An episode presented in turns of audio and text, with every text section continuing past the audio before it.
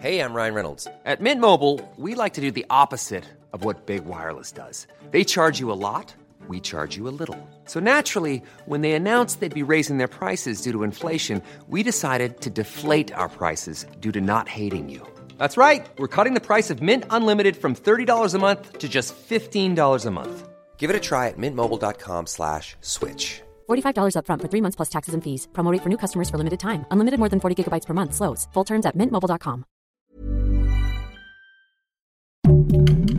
Heraldo Podcast, un lugar para tus oídos. Hoy, en primera plana, ¿sabes por qué hay cada vez más fenómenos naturales? Esto es Primera Plana de El Heraldo de México.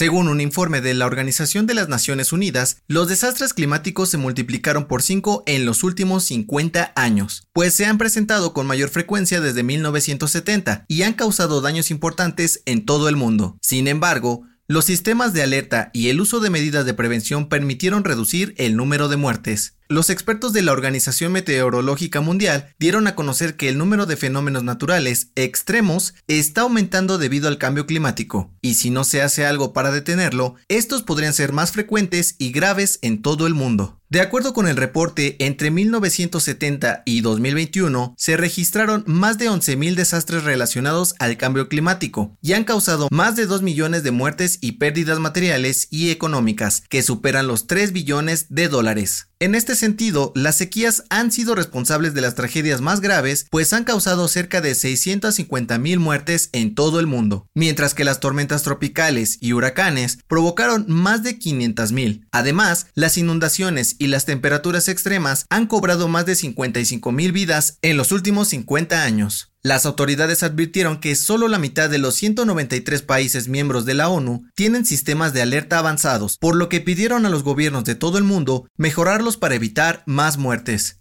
Hey, ¿te gusta Primera Plana? Pues no olvides seguir nuestro podcast en Spotify para estar al día con las noticias más importantes.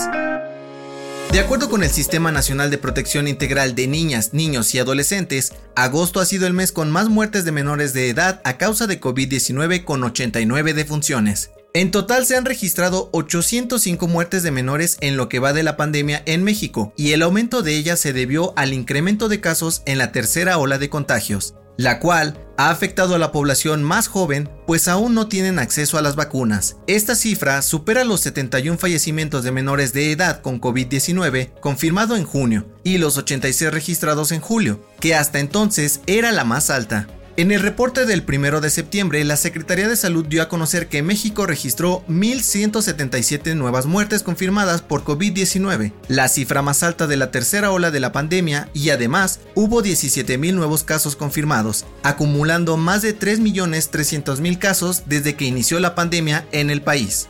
Con información de Gerardo Suárez.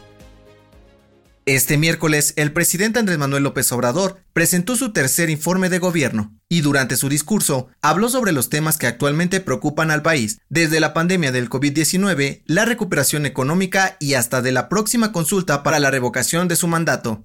En cuanto a la pandemia, AMLO destacó que México ha recibido 103 millones de vacunas y que hasta el momento el 65% de la población ya cuenta con al menos una dosis. Además, prometió que para octubre todos los mayores de 18 años tendrán al menos la mitad del esquema de vacunación. También presumió que México alcanzó un récord histórico en remesas e inversión extranjera, así como el incremento del salario mínimo y que el peso no se ha devaluado. Con información de Francisco Nieto y Paris Salazar.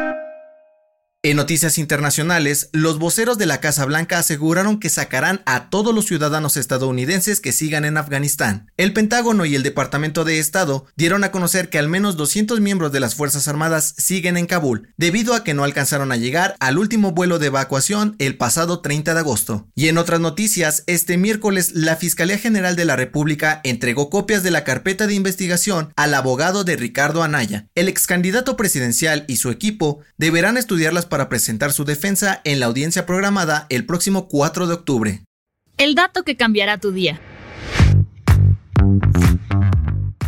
De acuerdo con los investigadores de la Universidad de Maryland, las mujeres usan en promedio 20.000 palabras al día, mientras que los hombres solo 7.000. Esto se debe a que existe una proteína asociada con el lenguaje llamada FOXP2, un componente neurológico que es mucho más alto en el cerebro de las mujeres.